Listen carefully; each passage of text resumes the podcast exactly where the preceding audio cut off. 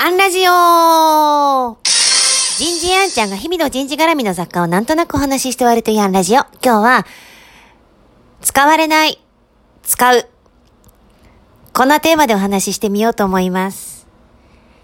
えー大学の、えー水泳部の先輩がですね、が最近 Facebook でお名前見かけなくなったなーぐらいに思ってたら、新年のメールのやり取りで、実は Facebook はやめたんだと、今日おっしゃってました。なんでですか？と聞いたら、こう見ていたりコメントしてたら、すごい時間が取られるから。もっとやるべきことをやりたいと思ってと。まあそれはそれで、あの、一つだなぁと思って聞いてました。で、合わせてですね、うん、昨日なんですけれども、あの、実、突然、Facebook のメッセンジャー経由で電話が鳴って、へっと思ってみたら、いいよな、実名出しても。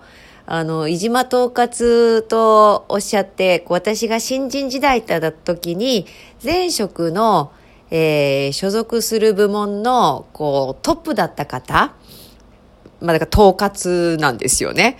が突然電話をかけてきてくれて、いやー、Facebook で、なおちゃんがすごい頑張ってるのを見てたからさ、新年だし、電話しちゃったと。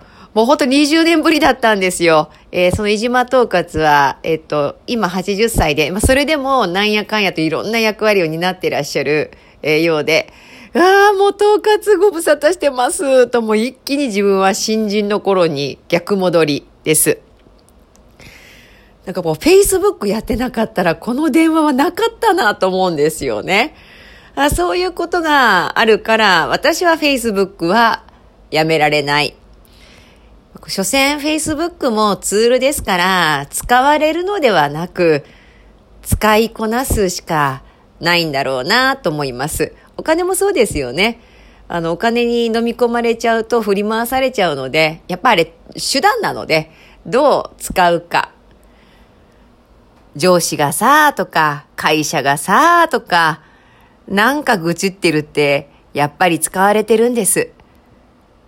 あくまでそこにいるのは自分です。もっと使わなきゃ。